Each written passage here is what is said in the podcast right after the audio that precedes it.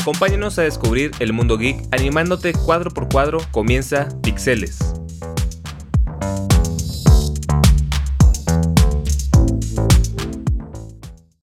Muy buenas tardes, les habla Fernando.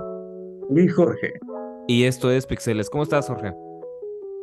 Bien, bastante contento ya en otro viernes para disfrutar que yo no tengo clases, entonces mejor para mí. Digo, voy a ir a ver Mario, por fin, después de como dos o tres semanas de estar esperando. Voy a ir a verla con unos compas, entonces, sí. No, cállate, por favor. Un amigo está obsesionado con esa canción. No está suele pasar. ¿Me oíste, Aldo? No está buena.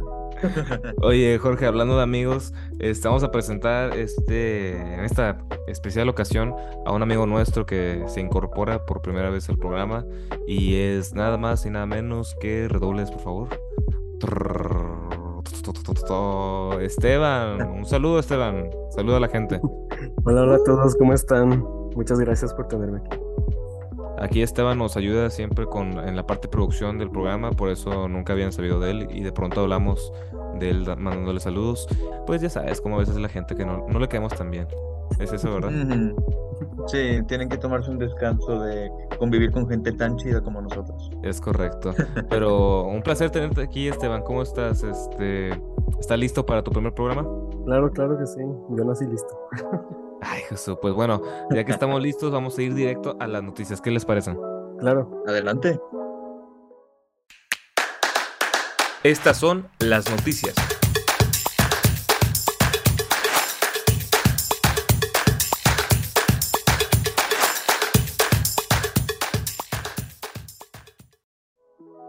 Y bueno, vamos con las noticias del día de hoy. ¿Qué nos tienes preparado, querido Jorge? Bueno, una noticia algo bastante buena, bastante excitante, no, no es cierto, bastante emocionante. Y es que para la película de Deadpool 3 va a regresar Morena Baccarin y Stefan Capicic, Capici, no sé, como Vanessa y Coloso. Ah, querido amigo metálico. Así es, la, era la novia de Deadpool y el amigo de Deadpool, el, hecho de metal de cromo. X-Men. Exacto, el hombre X de cromo. Exacto. ¿Y tú viste las de Deadpool? Sí, y la verdad me encantaron. Está genial. a mí me gustaron las dos. O sea, yo creo que la segunda fue más flojita, no sé. Se me hizo, pero incluso está muy buena. Fíjate que yo siento que las dos estuvieron igual de buenas. O sea, porque la primera, pues sí te establece todo el personaje, eh, y el reparto en sí. Y es, esta como. Me, encanta el montaje donde está buscando a Francis al principio. y se ve que matando a todo el mundo. ¿Dónde está Francis? Y de que conoce a la ancianita esta que dice de que agua carbonatada con limón para quitar la sangre. O usa rojo, tarado. Y de que, oh. De ahí aprendiendo a ser un vigilante, entre comillas. Y luego está la segunda, donde ya conoces a todos los personajes, excepto a los, a los nuevos villanos y ves cómo ha evolucionado su relación y todos los chistes que se arman, como por ejemplo a Bupinder que quiere seguir los pasos de Deadpool. me, encanta ese personaje. Está genial, pero fíjate, no sé, como que creo que es el, la, la, ambientación, no sé, hay algo como que no me termina de convencer tanto como la 1, pero creo que ambas son muy buenas películas. O sea, te estoy hablando de una diferencia, no sé, si le pongo 9 a Deadpool, a Deadpool 2 le pongo 8.9. ¿sabes? O sea, no, mm. no, es una diferencia grande, pero eso sí, me gustaron mucho, por ejemplo, en la 2, lo que me encanta fue ver a Juggernaut, que ni el caso, o sea, nunca me lo esperé y fue que, wow. Y aparte que, era, este, era este Ryan Reynolds, o sea, haciendo la de Juggernaut. Era Ryan Reynolds, no te creo. Sí. No te creo. Wow. Ah, para que veas, todavía se puede aprender algo aquí. ¿Tú las viste, querido Esteban? Claro, claro que sí, las vi. Digo, las vi prácticamente las vi en pandemia porque nunca las había visto completas. Pero porque la que vi primero fue la de Logan, no las de, no las de Deadpool. Pero ya cuando las vi bien, bien, no, o sea, me encantaron las películas. Digo, más que nada también por esa, eh, pues esa creatividad a la hora de, hacer referencias incluso a otros, a otras películas, y las bromas que hacía Deadpool, o sea, cómo rompe la cuarta pared estuvo. Soy Batman, sí. sí o ¿Estás seguro de que no eres del universo DC? exacto, exacto. No, aparte estuvo bien chido la, la escena final de, de Deadpool 2 cuando mata a Deadpool de Orígenes Wolverine y va así regresando a los cameos. No, de veras que está genial esa película. Sí, Totalmente. gracias al cielo se deshicieron de esa horrible versión de Deadpool. Y también cuando. Ryan Reynolds estaba leyendo el, el libreto para Linterna Verde. Verde. Sí. Ajá, y nomás, ¡pam! Órale. También Ryan Reynolds se muere. Literal, no, Me la verdad es que creo que, que es un elemento muy chido y está muy interesante que lo van a conectar con el universo de Marvel. Hay quien dice, vato, que lo van a conectar con... ¿Tuviste la de Loki? No, ¿No? ¿Tú están? Sí, yo sí, sí lo vi. Pero Bueno, lo más o van a con- menos sé de qué va. Bueno, lo van a conectar con la TVA, la, la policía esta del- de, la- de los viajes en el Ah, tiempo. órale. Sí, sí, sí. Como, porque ya sabes que en- al final de Deadpool el vato viaja en el tiempo para, para matarse. Sí, de la segunda. Entonces Mm. dicen que esa es la, la tirada con lo que lo van a conectar al universo de Marvel. Que se me hace una brillantez, una genialidad inigualable. Y ahora que van a meter a Hugh Jackman como, como Wolverine, que no va a ser el mismo Wolverine, va a ser otro Wolverine, pero va a ser Hugh Jackman. Mm, el lobezno. como Esto me huele a que va a usar el, el traje amarillo, no sé ustedes. Ojalá. Espero que sí, siempre quise ver a, a Wolverine con el traje amarillo. Se- siento que se vería bien sonso si fuera una adaptación así calcada de los cómics, pero tengo ganas de ver qué hacen con eso. Pues no te creas, o sea, recuerda, los trajes de Marvel creo que han sido muy fieles a los cómics y se han visto muy bien. Por ejemplo, el Capitán América se ve muy chido su traje, a pesar de que, tenga, que básicamente son mayas. Digo, el traje, ¿cuál fue? El traje de la primera película de los Ah, no, yo Vengadores, estoy hablando de. Endgame, o sea. Ese está horrible, pero... Y es que no es calcado de los cómics, es muy similar, pero tiene claras diferencias. Por ejemplo, el, el traje en los cómics se nota que está hecho de tela, Ajá. excepto el casco. Eso, no sé, No, incluso en, los cómics que es de, es de tela también originalmente. Sí, por eso. O sea, el traje es de tela, pero acá en Marvel, la mayoría de las veces es tela, es, eh, ¿cómo le llaman? Cuero, tiene cinturones, tiene, ¿cómo le llaman? Eh, a lo mejor tiene Kevlar, algo más para protección, más que simplemente tela. ¿Se acuerdan la, la época sí en la que los superhéroes, oye, ¿te acuerdas cuando los superhéroes usaban puro cuero? Como los X-Men, Sí. este Daredevil, o sea, todo, eh, eh, ser superhéroe significaba usar un traje de cuero. Sí. Sí. Era lo que para la fantasía medieval es también puro cuero, puro Literal. cuero. Sí, Oye, pues bueno, aquí, aquí tenemos que regresan este Coloso y Vanessa. Esperemos Sí. que esté. eh, ah, ah, vamos a ver cómo está. La verdad es que estoy muy emocionado por este proyecto. Así que ahí tienen la noticia. Y yo tengo por mi parte, no tanta noticia en el sentido más puro de la palabra, pero este, fíjate que este miércoles pasado, este, que fue creo que 19 de, de abril, se Ujú. estrenó el final de temporada de mi serie favorita Star Wars, de Mandalorian. Y les voy a decir, la verdad es que está muy buena. El final estuvo genial, tuvo referencias muy chidas. No lo digo porque sé que mis compañeros aquí presentes no la han visto, obviamente. Te queremos, te queremos, Fernando. sí, sí, sí. Pero a pesar de que me dejan morir, aquí los quiero. Este, no digo spoilers porque realmente merece que la vean. Si no la han visto, vayan por favor, mm, ya sea si tengan suscripción o no, vayan a, a pedir su mes gratis aunque sea y vean esta serie que es una joya. Y les quiero, quiero compartir con ustedes esta, que es la parte noticiosa, cómo ha sido un poquito controversial esta temporada. Y realmente ¿En no es por algo, es, no es por algo que hizo, fue por algo que no hizo, creo yo. Porque para mí es la misma temporada en toda la serie, o sea, es igual que la 2 y la 3 y la 1, perdón. Y porque lo que dice la gente es que Mando no sale todo el tiempo, se enfocan, por ejemplo, en Boca Tan Chris. Y hay episodios donde no sale, en- solo un episodio donde no sale y, y la gente se volvió loca. Incluso sale Jack Black hablando de Mario. Ah, ¿en Es- serio? Ah, sí, cierto. Había visto en, en el thumbnail de un video a Jack. Black, pero no, no me molesté en verlo. Sí, como que a la gente no le gustó que, que no se enfocaran en la historia principal, pero creo que pecó un poquito la serie de lo que le pasó a Daredevil temporada 2. ¿Ustedes vieron Daredevil la serie? Claro No. que la vi. ¿Te acuerdas tú, Esteban, la te- segunda temporada de qué trataba? Mm, no me acuerdo. O sea, de que sí, me la eché completita así seguida, pero no me acuerdo específicamente de qué trataba la segunda temporada. La segunda temporada trata de cómo Daredevil se enfrenta con Punisher, pero al final termina enfrentándose a la mano. Sí, cierto. Y es que lo que pasó ahí fue que el villano no estaba muy definido en un inicio. O sea, pensábamos que iba a ser Punisher, pero después de un par de capítulos resulta ser que no era el villano. Había otro villano que no conocíamos y que terminó al final siendo pues medio X. No malo, simplemente esos que no pasan a la posterioridad, como en la tercera temporada fue Kingpin.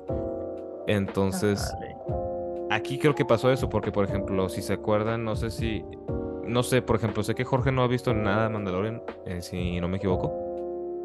Eh, sí, o sea, nunca he visto un capítulo completo, pero he visto varios clips. Este, entonces, más o menos sé por dónde va la cosa. ¿Tú, Esteban?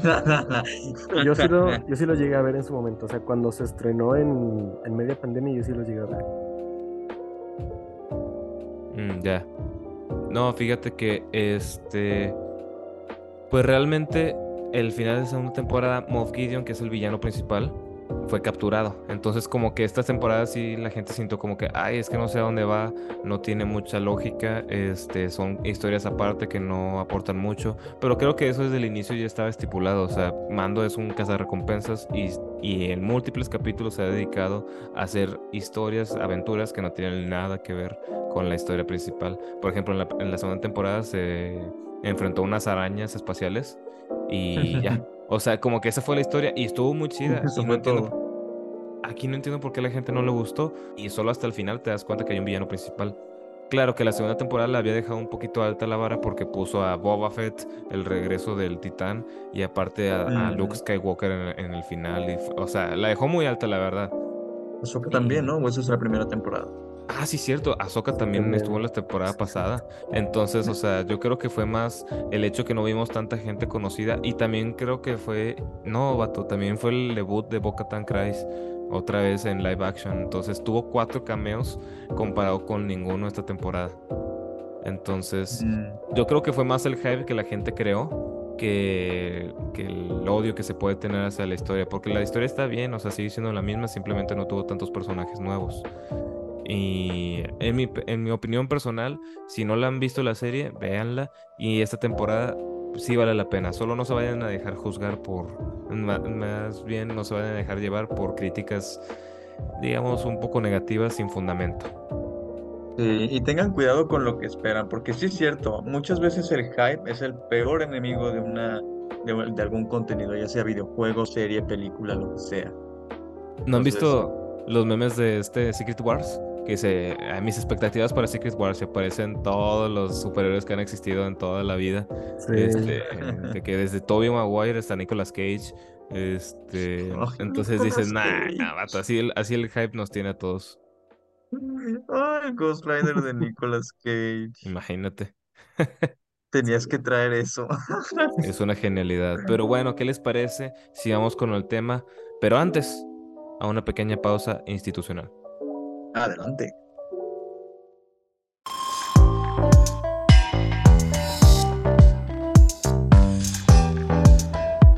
Síguenos en redes sociales como Pixeles 90.5 y continúa con más en Pixeles.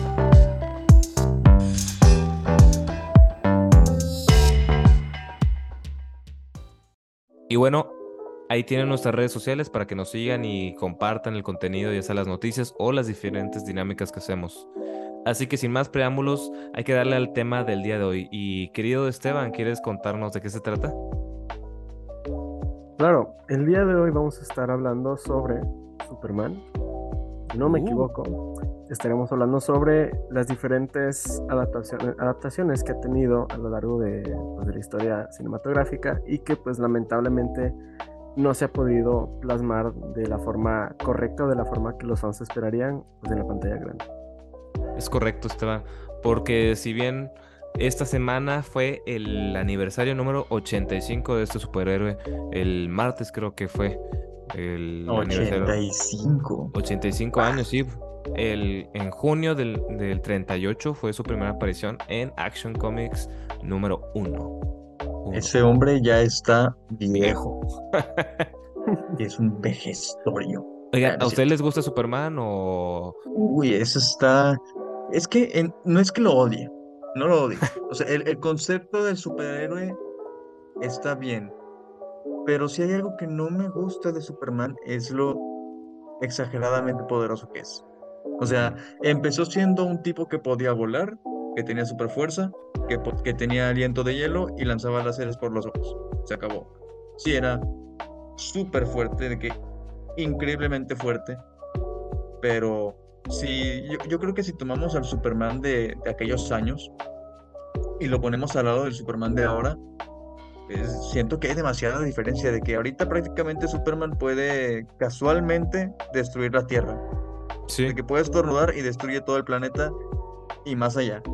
Es como, ¿en serio? ¿Por, qué no pensaron los kryptonianos en expandirse?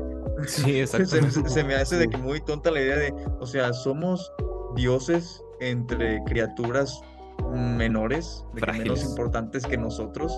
¿Por qué no conquistar el universo? Solamente tenemos que alejarnos de este sol que nos tiene, eh, ¿cómo se dice? Eh, reprimidos, que, re- que reprime nuestros poderes. ¿Por qué no nos vamos a otro lado? Oye, Jorge, ¿y estás de acuerdo que son humanos que simplemente viven en otro sol? Imagínate que nosotros viviéramos, o sea, un día viajamos casualmente por el planeta, por el espacio y nos topamos otro sol y tenemos poderes, o sea, ahí nos Sí, quedamos. im- sí, imagínate que ahora vivimos bajo un sol, no sé, blanco o lo que sea, y que, oh, somos súper poderosos. O, ni siquiera tienes que irte tan lejos. Un planeta con diferente gravedad, con gravedad más, más baja a la de la Tierra. Ahora de repente podemos saltar de que 50 metros y no morir en la caída, que parecerían mucho más pesadas para los habitantes de esos planetas. Seríamos superhéroes, básicamente. Fíjate que a mí en lo personal lo que no me gusta es Superman, o sea, creo que es un buen superhéroe. Sí pienso que está sobrevalorado en, en cuestión de poder, o sea, de veras que es demasiado poderoso, como la versión de oro de Superman que se absorbió literalmente la energía del sol, se Sí, cierto. todo poderoso el titán ese. Pero lo que nunca me cuadra es esta parte de Boy Scout que tiene.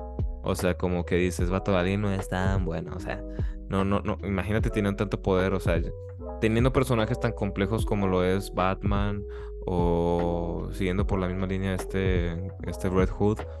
O sea, teniendo con personajes así de con doble identidad, este, con un trasfondo un poco más profundo, teniendo un personaje tan bueno y tan blanco, se me hace como, no sé, poquito potencial desperdiciado, no sé, qué opinan ustedes, pero no, no es algo cre- creíble, creo yo. No sé qué opinas tú, Mm. Sí, Sí, pues ¿qué mira, opinas tú, Esteban? es que definitivamente yo coincido con los dos. O sea, a lo mejor yo podría decir que le tengo un cariño a Superman, pues por el hecho de ser prácticamente el primer superhéroe en existir.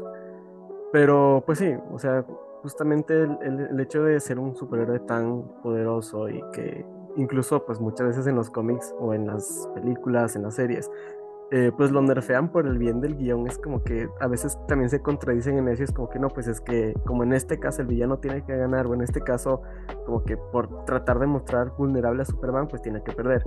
Pero pues la cuestión es que, pues sí, yo también tengo ese conflicto de que mm, me ha costado empatizar como en su lado humano, podría decirse, porque no es como personajes como Spider-Man, por ejemplo, que pues ese personaje, o sea, te identificas al instante por toda esa, esa dinámica ahí que hay entre ser un superhéroe y a la vez ser un ser humano, pues normal y tener vida normal de un humano. Entonces, Aparte, Spider-Man tenía que pagar renta y nunca tenía. o sea, aparte, es algo que nos podemos identificar mucho. Exacto, entonces ese siempre ha sido mi conflicto con Superman, de que, no sé, siento que lo endiosan mucho y que es como el, como el ser perfecto que es súper poderoso y que aparte es ridículo pensar que cada día que pasa, pues como Superman está expuesto al sol, cada día se hace más poderoso todavía, entonces, no sé, yo sí- siempre, siempre he tenido conflicto con él, pero le tengo un cariño. Ahora que mencionas eso, ¿estás de acuerdo que por la, por la, el calento- calentamiento global, el Superman que conocimos en el 38, eh, el que conocimos, este, no e- es mucho menos poderoso que lo que es ahorita?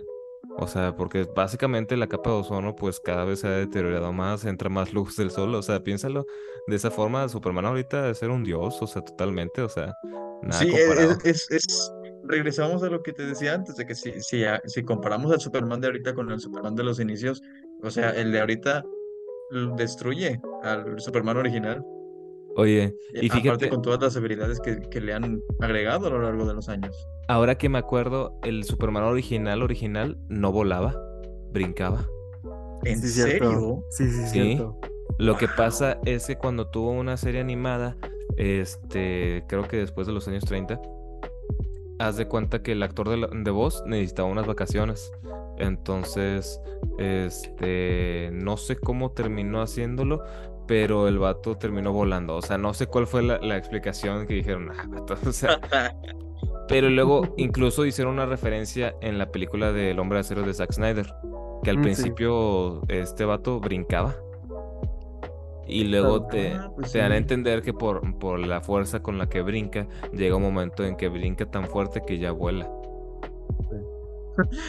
Suena un poco ridículo cuando lo dices así, pero Suena muy ridículo, pero Wow. también piensa en la fuerza que tiene Superman, o sea, de verdad veras es que ya, ya ahí dices, ok, sí, sí, tiene lógica. Pero ya cuando está levitando dices, eso ya no te la creo. Exacto, sí, era lo que te iba a decir, de que, o sea, brinca tan fuerte que ahora levita. Ahí es cuando dije, no, eso ya es muy ridículo. Sí, sí, sí. Sí, entonces, este, ahora que lo hablamos un poquito, hay una cierta leyenda que se tiene sobre este personaje en particular y si eres un poquito conocedor del tema sabrás de lo que hablo. Se trata de la maldición de Superman y se preguntarán, ¿de qué diablos estás hablando? Pues verás, Sí, ¿de qué hablas? fíjate que esto, según, según las malas lenguas, dice que esto se remonta desde cuando Jerry Siegel y Joe Shuster, que son los creadores del personaje, vendieron los derechos de Superman por X razón. Tenían problemas de dinero como Marvel. Este. Entonces, desde entonces, cada, eh, los actores, porque es cuando empezaron a hacer películas, ya que vendieron los derechos. Los, Ah, los actores que han interpretado al hombre de acero o les va mal en la vida, ya sea una tragedia, por ejemplo, hubo uno que literalmente este, le dio Alzheimer, después murió de con Alzheimer y, y sin trabajo, o Uy. bien terminan sin tener oportunidades laborales chidas, por ejemplo, piensen en Brandon Root, ¿te acuerdas de él? Que fue el de Superman Regresa en 2006, creo que es. Sí, sí, sí. Ah, ok, ok. Ese vato, ¿cuándo lo viste después de, de esa película? Solo hasta el Cierto. 2015 lo vemos en, en Arrow como el átomo. Hasta entonces. Cierto, cierto. Y aún así sigue siendo un superhéroe relacionado con DC. Sí. Entonces, Y bien irónicamente, en el 2019 re- reinterpretó a Superman el mismo actor como esta versión de Kingdom Come, con el mismo traje muy chido. Este, pero como que dices, vato, o sea, realmente sí existe como que esta maldición y el que lo más, el que más lo ha demostrado es este Christopher Reeve, el sí, titán. el que más la sufrió. Sí, Sí, sí, bastante. Porque este vato, yo creo que la película de Christopher Reeve fue de las más fieles al personaje en su totalidad. Sí, Totalmente. o sea, hasta físicamente él parece así como si fuera totalmente arrancado de las páginas del cómic y puesto ahí en la pantalla. ¿Verdad? Sí, sí, sí, sí. Nomás hay una cosa que creo que no me convenció de su Superman. Eh, Nomás, este, corríjanme si me equivoco, pero en esa película es cuando vuelve el tiempo unos segundos para salvar a Lois Lane. Sí, Sí. o sea, ese es vato. O sea, eso creo que todo es perfecto en esa película, menos eso, no es creíble. Eso es un Deus ex machina, tal cual. Literal.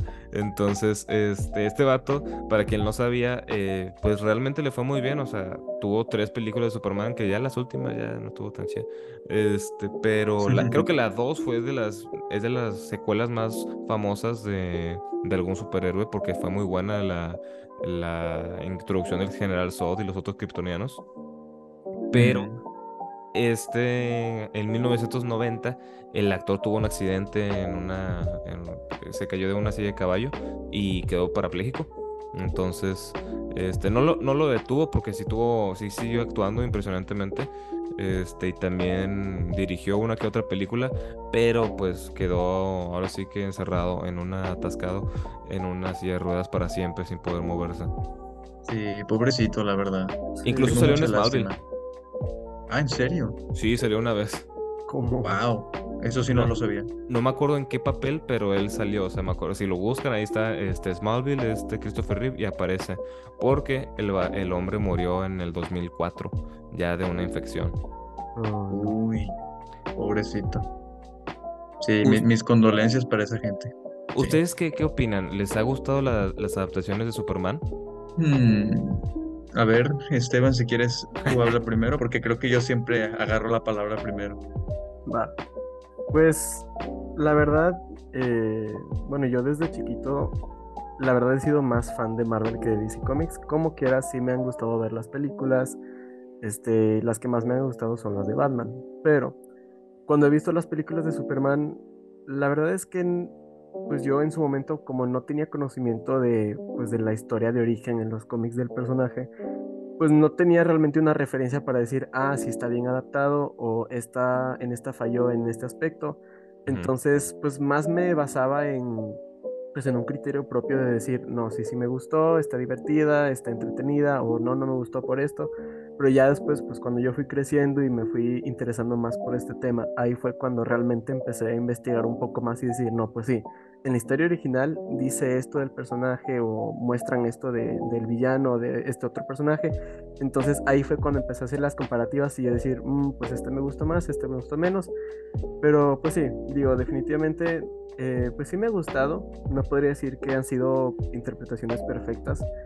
Eh, digo, más que nada, pues con la última que tuvimos de Henry Cavill, eh, aparte de que, aparte de que físicamente es un Superman muy, no sé, es, muy ideal su, su, rostro. Ese vato está, está tronado hasta, las, hasta, los, hasta los dedos del pie. Es que tiene, o sea, es que Henry Cavill tiene músculos en los músculos, o sea.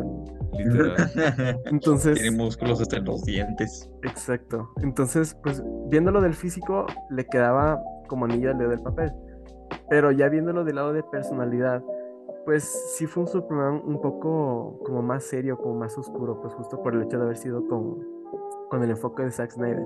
Pero como quiera me gustó, o sea, estuvo, estuvo padre ver esa, pues esa manera en la que la mostró y luego pues también haberlo visto a ese Superman interactuar en el Snyder Cut a mí me encantó. O sea, en el Snyder Code está muy bueno, la verdad. sí, sí, sí, sí. Ya con el traje negro, o sea, fue una belleza salir de un cómic. Pero fíjate que Superman es muy celoso, o sea, muy celado por sus fans. O sea, en Estados Unidos más que nada, como que la gente lo quiere demasiado. No sé qué cariño tienen enorme con ese personaje. Que incluso cuando anunciaron la muerte del Superman, creo que fueron los ochentas, el cómic eh, la gente hizo filas y filas para sacar ese cómic porque realmente pensó que ya no iban a sacar nunca nada más de Superman. Sí, cierto. Sí. Órale, wow. Eso, eso no, lo recordaba. Me acuerdo, ahora que lo mencionas, sí, lo escuché una vez, pero wow, qué loco.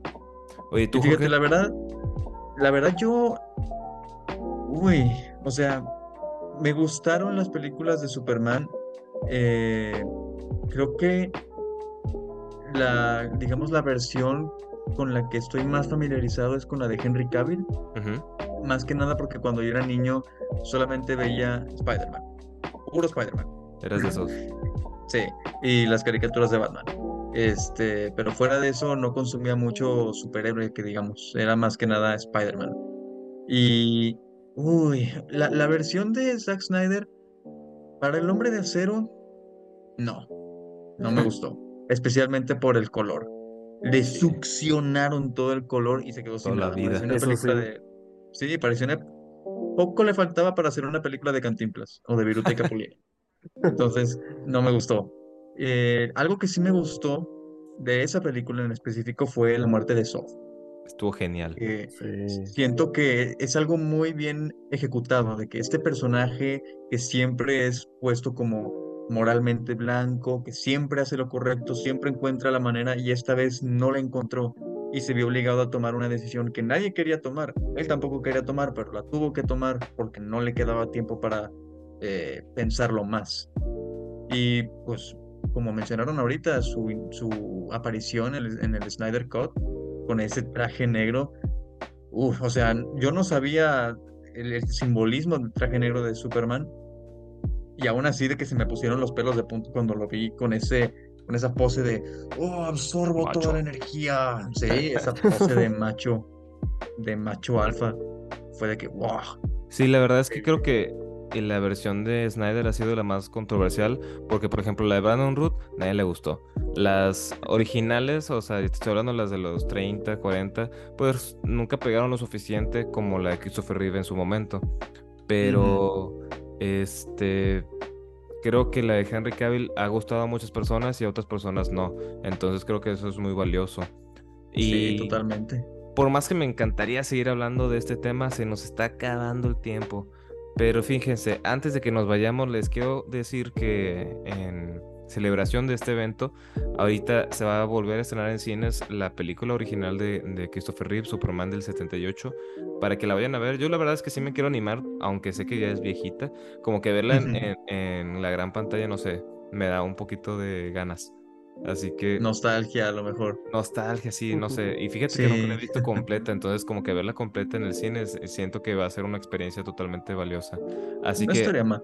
La- los invitamos a eso y también a que nos sigan en nuestras redes sociales como Pixeles 90.5. Pixeles 90.5. Yo soy Fernando Yo soy Jorge. Y yo soy Esteban. y esto fue Pixeles. Hasta luego. Esto fue todo por hoy. Acompáñanos a la siguiente aventura de Pixeles todos los viernes a las 5 pm.